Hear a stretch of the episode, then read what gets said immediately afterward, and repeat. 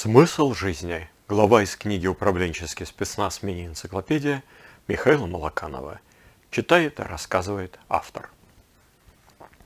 Отсутствие очевидного смысла жизни – одна из четырех мрачных человеческих данностей, описанных Ирвином Яломом. Вот что часто называют люди в качестве смысла своей жизни.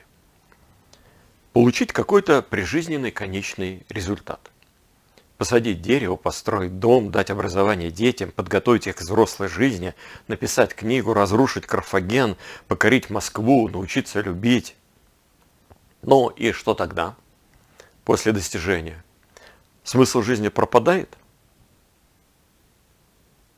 Вот почему тот, кто ставит как смысл жизни конечный результат, впадает в депрессию после этого, а кто-то никак не может достигнуть желаемого – так как не хочет впадать в депрессию. Иногда сам желаемый результат ясно не описывается, но задается какой-то его оценочный критерий. Например, сделать что-то хорошее, великое для будущего всего человечества или для конкретных людей.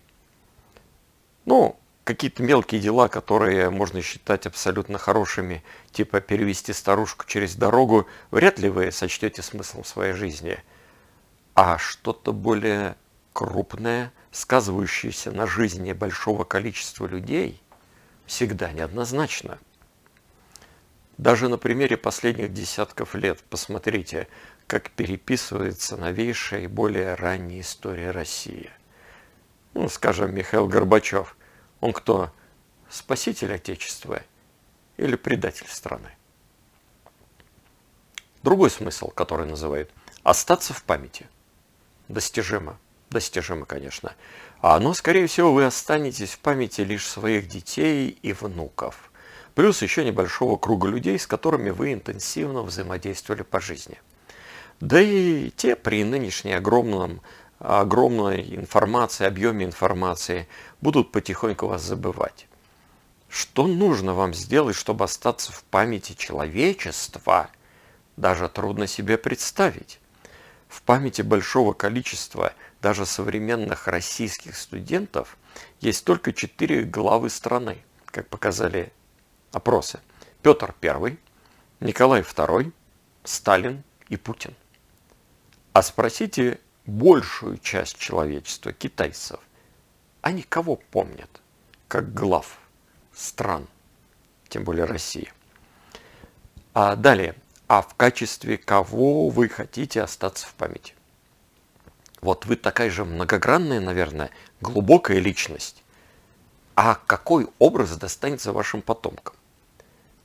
Коротышка в треугольнике, в треугольной шляпе, что-то там выигравший, что-то там проигравший. Ну, это я вот о Наполеоне.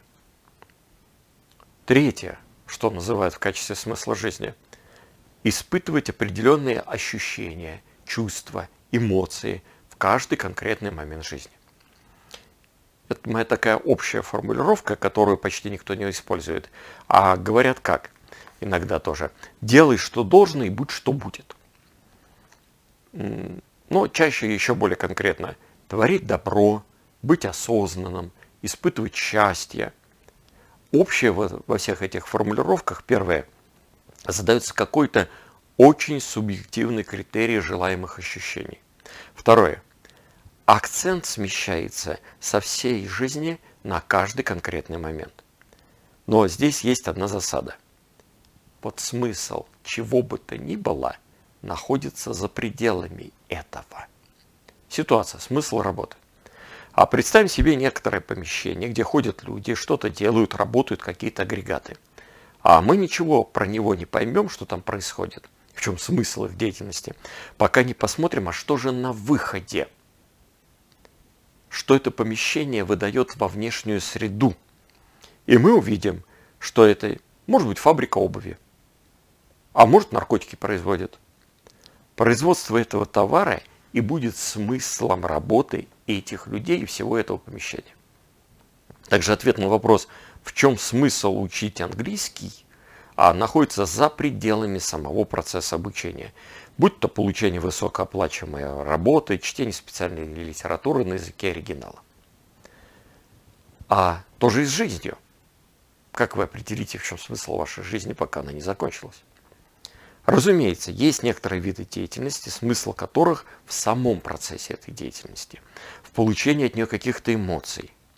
А, например, для кого-то смысл изучения иностранного языка, как изучение чего-либо другого, может быть просто в удовольствии от познания нового. Также есть масса зависимостей, смысл которых в получении удовольствия от самого процесса. Хотя потом может ждать жесткое похмелье, в кавычках или нет. Но почему-то проживание жизни в целом не напоминает мне ни подобную деятельность, ни зависимость. Плюс получение каких-то конкретных ощущений можно назвать смыслом конкретного момента, но не всей жизни в целом. Или же придется вычеркивать из жизни те отрезки времени, когда мы просто физически не можем получать желаемые ощущения, отказываться считать их жизнью – в этом плане религия предлагает очень ясные посмертные смыслы жизни. Оказаться в раю, получить повышение по карме.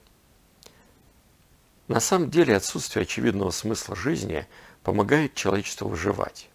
В самом деле, наша психика только и занимается тем, что выстраивает осознанные неосознанные модели существования, объяснялки, и проверяет их на практике. Без таких моделей мы не смогли бы предвидеть последствия своих действий и происходящего вокруг. Реагировали бы только на непосредственные раздражители и быстро бы оказывались в ситуации выше наших возможностей. Построение таких моделей, их опробование и своевременная коррекция и позволяют нам выживать в интенсивно изменяющемся мире. А если бы был бы ясен смысл жизни, то мы бы, наверное, его достигали – после чего бы самоуспокоились и стали крайне уязвимы перед изменяющимися условиями во внешней среде. Не случайно же все те, кто окончательно нашел конкретный смысл жизни, живут в очень стабильных условиях, в ашрамах, монастырях. То есть по факту они находят смысл жизни, но не всей, а жизни в максимальной изоляции от всей полноты жизни. На мой взгляд, а смысл жизни человека состоит в самом поиске личного смысла жизни. Поиске, который в рамках жизни никогда не может быть закончен. Именно такой поиск, такая поисковая активность высшего уровня, а о поисковой активности отдельная глава. Но именно такой поиск и делает жизнь максимально полноценной. На сайте stradis.top все мои координаты. Захотите углубить, сделать более полным понимание или поиск своего смысла жизни, пишите, звоните, ватсапте. Помогу сфокусироваться.